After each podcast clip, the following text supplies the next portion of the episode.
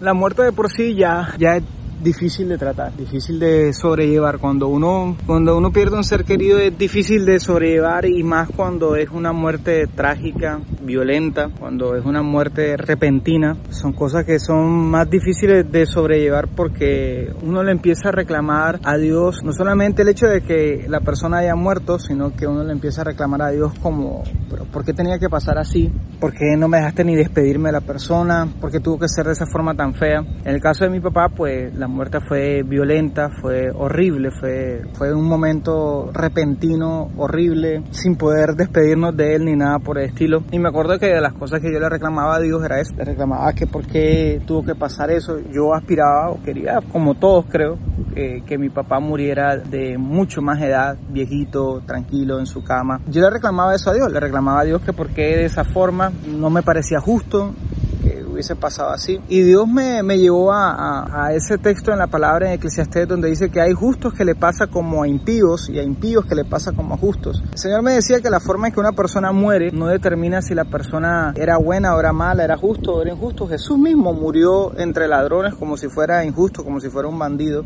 Y no siempre la forma en que una persona muere significa que la persona era justa o injusta. Y el Señor me dijo lo realmente importante no es cómo una persona muere, sino a dónde va su alma. Porque una persona puede morir tranquilita en su cama y su alma condenarse. Y una persona puede morir de una forma violenta o trágica y, y su alma eh, ir directo a la presencia del Señor. Entonces Jesús dijo una vez, dijo, no le tengan miedo al quien pueda destruir al cuerpo, sino a quien después de que el, de que el cuerpo muere puede mandar el, el alma al infierno. Entonces realmente creo que cuando perdemos un ser querido, el asunto realmente no es cómo murió la persona, sino a dónde va esa persona. Y esto creo que, que nos lleva a una reflexión y es a lo importante de predicar correctamente el Evangelio, porque de nada sirve predicar un Evangelio que no confronta a la gente con su destino eterno. No importa, no importa cómo una persona muera, sino a dónde va su alma después de que ya no esté aquí.